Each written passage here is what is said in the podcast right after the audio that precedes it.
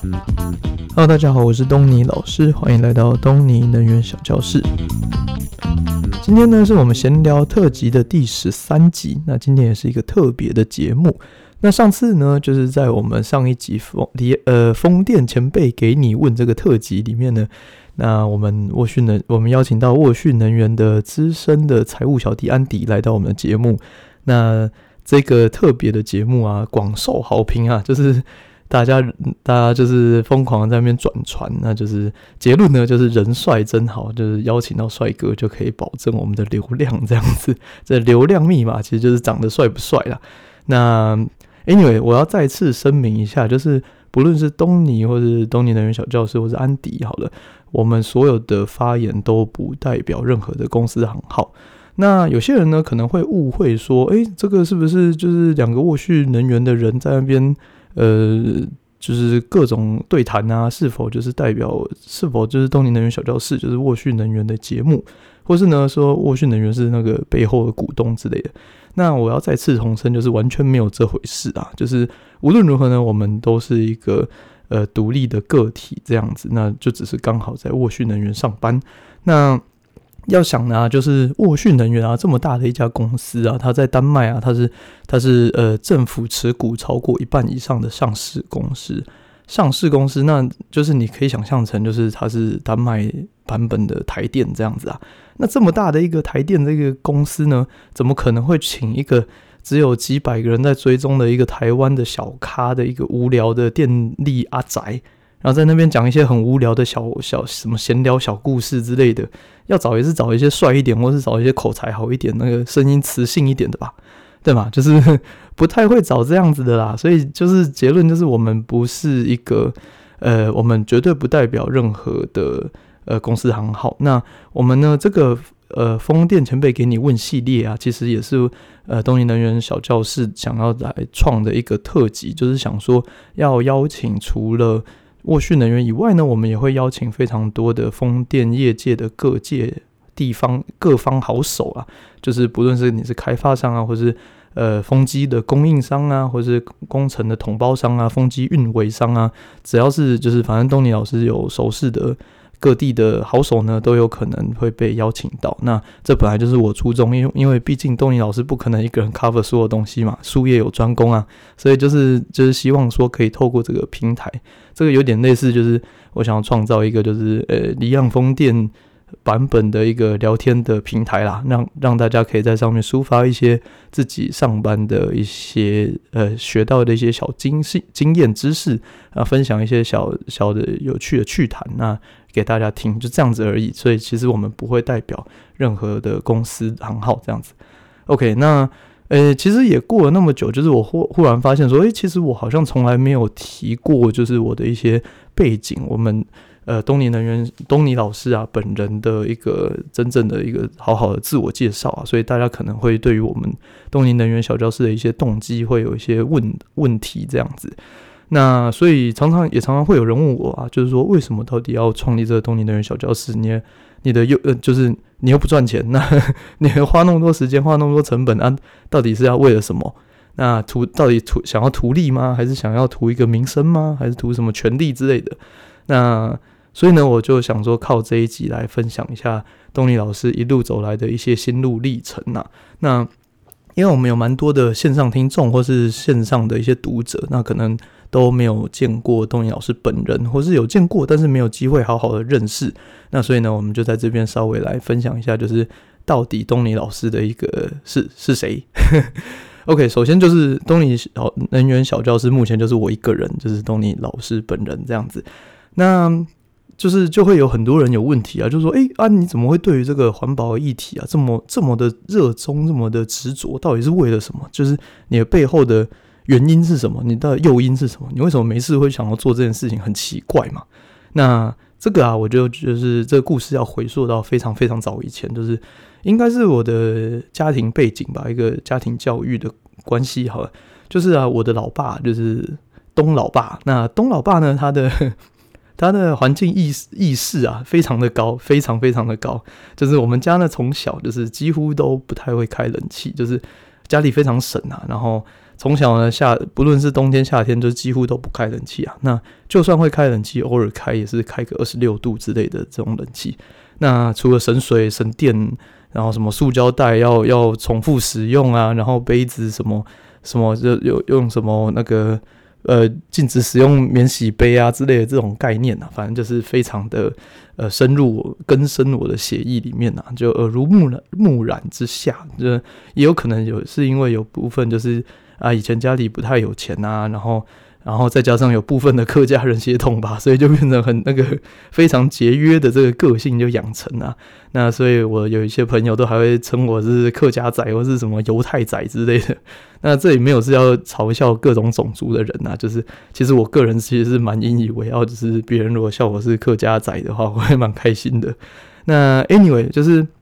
这个成长的过程让我就是慢慢的。呃，养成了这样的习惯之后呢，这个节省的价值观就根深蒂固。那这个价值观长大之后呢，我才了解到说，其实不完全是因为钱而节省啊。那当然就是哦，你省电啊，这些当然是可以省钱嘛。那但是其实不完全是为了钱，而是呢，为了整个地球的一个未来，一个生态这样子。那这个听起来很很高大上啊，可是你知道想，就是我当年就是一个年轻的那个愤青嘛，所以就就是对于这个地球的价值观非常非常的认同，这样，所以呃，举例来讲，就是我最最最不能接受的就是所谓的快时尚。什么叫快时尚？就是那些大牌的呃，像 HMM 啊，或者是什么呃那些大量生产的成衣呃公公司们。那他们呢，就会有呃非常非常大量的快速的生产，然后各种过季呃各种季节会有各种新一代的产品这样，然后都大量生产，然后都很便宜，然后品质都不是很好，以至于说你可以穿得很开心，然后可能洗一两次，然后就坏掉就丢掉这样子，那就是所谓的快时尚嘛。那那个。就是现在我的东尼老师啊，就是想的比较开啊，修养比较好，比较不会因此而有一些呃心情的起伏。但是当年呢、我就是一个非常非常嫉恶如仇的人，所以呢，就是我就是当年的愤青啊，所以就是我非常看不过去这种呃对于地球来讲是一种破坏的行为。那这个对我来讲呢，就是恣意的浪费这些地球的资源。那我会认为说这些。去，不论是你是卖家，或是你是去买的人，都是非常没有同理心啊！你怎么不会去考设身处地为那些印度很可怜的那些农民、那些棉花田的农民在那边考虑，然后只是为了自己一时爽，然后，然后呢就遗祸千年，然后不会考虑自己的子子孙孙啊，不会考虑到海平面上升啊，不会考考虑到这环境受到污染之类的。那就是我以前就是这样的思维啦，所以我从小到大就是长大就是有这种根深蒂固的对于地球要保护的一个概念。那以至于到就是我其实蛮严重的，就是我到其实我到现在就是还是会就是如果我光是丢一个塑胶袋，我就会自己有一点莫名的罪恶感那种感觉啊，就是啊，我现在又在破坏地球了这样。那 anyway，就是后来渐渐长大之后啊，然后我就。慢慢想通了一些事情嘛，就是哎呀，反正有些人会有自己的决定嘛，就是你可能有一些背后自己的理由啊，那你爱去买那些衣服，那那是你的事嘛，那我也没有办法管。那这个有点类似说，就是佛教所谓的那个因因果吧，就是就是反正我因为我爸妈也是学佛教的，所以我多少耳濡目染，就 也有一些这种的思维，就是啊，就是渐渐想通了。那讲白了就是说呢，这个世界也不会因为你那边生气，然后就就会有所改变。所以你要改变呢，就必须要靠你的双手。所以呢，我就决定说，好，那我就自己来改变这个世界。所以呢，我在大学的时候啊，我后来就选择成大电机系。那读电机系呢，就是为了说我要投入在这个再生能源还有电力系统的一些研究，然后呢，希望说可以呃，就我的所学啊，或者未来的工作啊，然后来。来改变这个世界，这样子，那听起来是非常远大，就是一个反正就是一个年轻人，然后大学、高中刚毕业，然后在填志愿的时候，然后就说好，我要改变世界这样子。那 anyway，就是我就这样子读读读读，一路读完了台湾的大学之后呢，然后呢，就是因为我后来发现说，诶，要改变这个世界，其实就就再生能源啊，就电力市场来讲好了，在台湾的规模啊、量体啊，然后。它的弹性、它的制度、它的发展都跟欧美还差上一段距离。那为何不去欧美那边学习到更好的一个一些知识，然后再带回来台湾这样子。所以呢，我后来就决定说，OK，那我去申请美国的学校。然后我们我后来结论就跑去了 Arizona State 的亚利桑那州去读电机的硕士这样子。啊，那为什么不去考？不，为什么不上？不去什么 MIT 啊之类的？啊，简单来讲就是啊，考不上嘛。对啊，就是我功课没有很好啦，所以上 Arizona 也是一来是考不上其他学校。那但是呢，从另外有有一个非常大的诱因呐，就是去 Arizona State，它是 Arizona 呢，它是哦呃，它是一个沙漠嘛，就是凤凰城啊，有看 NBA 就是凤凰城太阳队就是在那边啊，所以它就是整片都整个州就是沙漠啊，所以它太阳能的开发是是是全美前几的，所以呢，就是它的。呃，它的电力系统，它再生能源是非常非常发达的，所以呢，这也是为什么我后来挑选去 Arizona State 的一个理由之一啦。那 anyway，就是呃，不论是我的求学经过，或是我后来的工作呢，就是呃，都是基于我最最最初的一个想法，就是希望说，透过我的力量，我的方式。然后尽我所能去改变这个世界，那这就是我为什么要往这条路去一路不停的走的原因。这样子，那当然就是就是事事实就是没有那么高尚啊，就是年轻人嘛，就是去去读书，当然还是那些荒唐的事也都是要有的嘛，是吧？白天读书啊，晚上就是要喝酒 party 啊，所以在美国每个人都这样嘛。那啊，没有每个人，可是每个我认识的人都这样啊。那 anyway 就是。就是当年哦，就是当年在美国的时候，我会就是因为我那个我那个爱地球的表现会那个大爆棚，然后我 我会强迫我室友不准使用烘衣机，我会跟他们说，我会跟他们说，就是你都人生在那个沙漠里面，你用什么烘衣机？然后我就把他们痛骂一顿，然后之后他们就没有人敢用烘衣机，然后就是洗完衣服啊，就是 Arizona 非常非常的干呐，就洗完衣服，然后就直接掉到那个脱水碗呐。然后挂在挂在衣橱里面就就干了这样子。那某一某一次呢，就是洗衣机都就是它脱水坏掉，然后呢，我就尝试就是诶，让外面太阳很大很热啊，什么四五十度吧，然后我就整坨湿湿的给它挂在室外，然后一个小时后也就干了。那所以呢，就是其实我说那个不准使用烘衣机也不算是那个呃没有人性啊，但 anyway 就是。我我这个我室友都人蛮好的啊，他们也都乖乖的遵守我这个爱地球的公约，所以也都相安无事这样子。那我这几个室友呢，我都是呃非常好的朋友啦。那就是我们就是彻夜，我们会那个彻夜喝酒啊，聊天啊，无所不聊，就是聊人生啊，聊呃国际啊，聊国际观啊，价值观啊，聊梦想啊之类的，无所不聊。那。当年呢，就是刚好是二零一三年日本核灾那时候。那日本核灾那时候呢，就是台湾也是沸沸扬扬，就是有一堆废核的游行嘛之类的。那这些议题就很夯啊。那室友们就会说：“哎、啊，你读电力的，那电机系的，那我就问我问我一些关于核能啊，或是哦，因为那时候台那个很热嘛，所以台湾的用电一直说哦，台电在藏电啊，什么之类的。”那就会有提到说什么备转容量、备用容量啊，那它的差别是什么？那这时候呢，我先打个岔，就是我要稍微讲一下我的一些我的人格的特质啊，就是为什么我会前往呃这这一条东尼能源小教室的路的一个一个原因。其中之一呢，就是说我的人格特质，我是一个非常呃认识我的人可能不知道啊，但是我其实基本上是一个非常非常中庸的人，就是呢我。不不帅，但也不丑啊，不高也不矮啊，不瘦也不胖，这样。然后呢，也没有到太聪明，可是也不太笨。然后呢，我的课业就也还 OK，就国英数自社，就每一科也都还 OK。然后呢，会打球，会唱歌，会跳舞，会画画，会音乐啊，全部通通都会一点。然后都略懂略懂，但都不特别强。然后呢，我后来仔细想想啊，就是呃，其实我人生中唯一真正算得上拿手的。应该算是教书吧，就是呢，我非常擅长于把很艰涩的一些理论，然后翻译成人话，然后翻讲成白话给解释给大家听这样子。那其实啊，这个我后来长到很大才意识到说，其实这个技能不太简单。你要可以教书呢，首先你要非常的呃强大而无私的一个热忱，因为当老师不会有太大的什么回报啊。那通常都是一些心理上的回的成就感这样子。那其次呢，就是你要像我刚刚讲，这是很艰涩的理论，你要先读懂，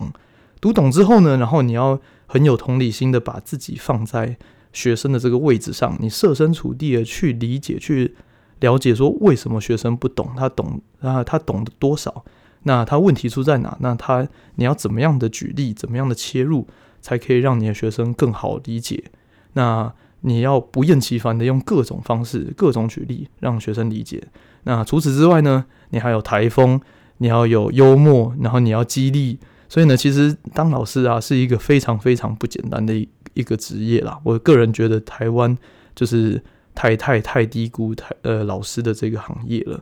那 anyway，我后来也发现说，这个在上班之后啊，才了解到说，工作其实也很需要这个样子是类似的技能。所以呢，其实我们广义上来讲啊，这个技能其实就叫做沟通嘛。就是我们如果仔细想好了，就是，比如说你做一个简报给老板啊，啊，老板这么忙，他拿他可怎么可能什么事都都懂嘛？所以呢，你就需要很精简，你要举例，你要教到老板懂，让他可以做理解，可以做决策嘛。那又举例，例如说像工程师，工程师常常无法跟客户沟通嘛，所以中间通通常都需要一个 PM 夹在中间嘛。那为什么工需要那个 PM？就是工程师啊，就自己去跟客户讲话不行吗？那，呃、这个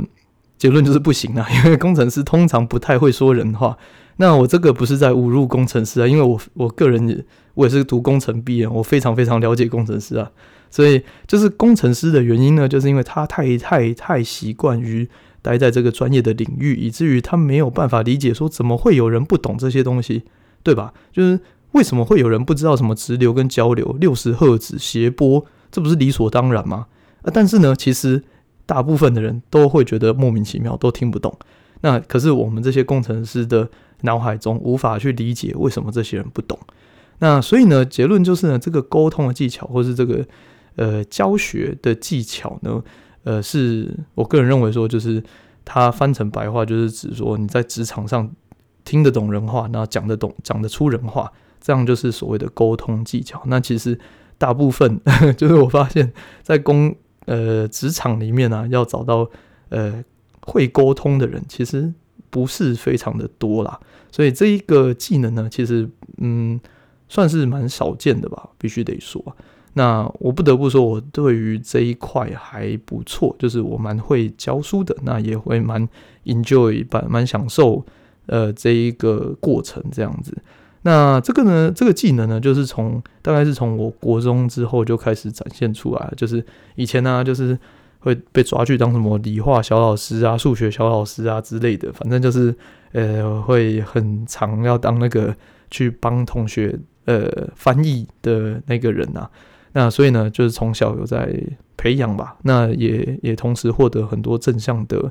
呃 feedback，所以就是也是越做越有。自信啊，所以后来又当什么家教啊、补习班啊之类的，所以其实我技能通通都是点在那个教学上面呐。那以至于呢，就是我后来在跟美在美国的时候，跟那个跟我室友们在喝酒聊天的时候啊，就会呃就会很自然的用一些简单的例子去解释一些很艰涩的电力系统的问题。所以呢，久而久之，然后我就发现说，诶，其实有蛮多人都对于这些电力系统的一些问题非常好奇啊。那第二呢，就是说我原本是想说，OK，那我要靠我的力量，靠我一个人的力量呢，去去去改变世界。但是呢，这个世界，这个这件事情其实效率太低了。就是我我一个人再怎么样盖，就是盖个几座风场，我就退休了嘛。那我能改变的就是这样子。那但是呢，如果我把我的价值观、我的技术、我的信念，然后传递给说一千个人，好了，那其中只要有一趴的人，也就是十个人，他继续往下传递。那他就会用十的次方在成长，再传递给更多更多的广大的人群们。那当然这是不考虑传给同一群人的情况啦。那但是 anyway，就是在这种情况下呢，也很感谢我的那个室友们的支持啊。那于是呢，我就在二零一五年就创立了这个东尼能源的小教室。那这个宗旨呢，就是一样，就是呃，透过我所学来的专长，然后传播给。传播更多的知识，还有这个对于地球的关心的这种价值观，然后散播给更多的人。那这个听起来好像很没什么，就是哦啊，你教教更多的人，那那又怎么样？那其实啊，就是我们现在工作的时候就知道，就是其实啊，要盖一个离岸风场，说很难，其实也不太难，有钱其实都做得到，有人有技术其实都盖得起来。最难的、最困难的就是你无法处理的，就是民众的抗争啊。那为什么民众会抗争？那通常呢，是出自于对于这个产业、对于离岸风电、对于这个地球的一个危机性不了解，然后或是不认同，或是他对于这个离岸风电感到未知而恐惧这样子。所以呢，只要多一点点的人认对于这个再生能源是认同的，那其实呢，这个社会要发展再生能源，其实就可以呃更加的顺利，多一点点的。呃，对于这个环保的议题的支持跟了解，其实这个社会就会慢慢开始有所改变呐。OK，那至于呢，东尼老师呃后来呢去乌干达做志工，还有在小教室创立前期的一些艰苦的一些故事，那我们就下次再再慢慢分享好了。那哦，还有另外打一下广告，就是呢，明后三天呢，就是星这礼拜的星期三四五。那在南港展览馆就会有一年一度的能源周又开始了。那东尼老师呢，这一次呢三天都会在，那不定期的呢会出没在这个会场里面。所以呢，如果想要找东尼老师要签名合照啊，要留念啊之类的，那欢迎呢透过，就是你可以去到处逛啊，有可能就会找捡获野生的东尼老师，或是呢你可以透过 Facebook 或 Instagram 和东尼老师询问，就是到底人出没在哪里。然后呢，或许就可以有机会可以获得一些精美的小礼物啦。OK，那诶，感谢大家今天就是陪着东尼大叔在这边就是忆当年呐。那如果你喜欢我们的节目的话呢，欢迎透过 Apple Podcast 五星评论分分享给更多的亲朋好友。那如果有问题的话，一样可以透过 Facebook 或 Instagram 和东尼老师联络。然后呢，就是如果想要的话呢，也可以透过我们的抖内连结来请东尼老师喝一杯咖啡。那如果有机会的话，我们就明后天在南港见喽，拜拜。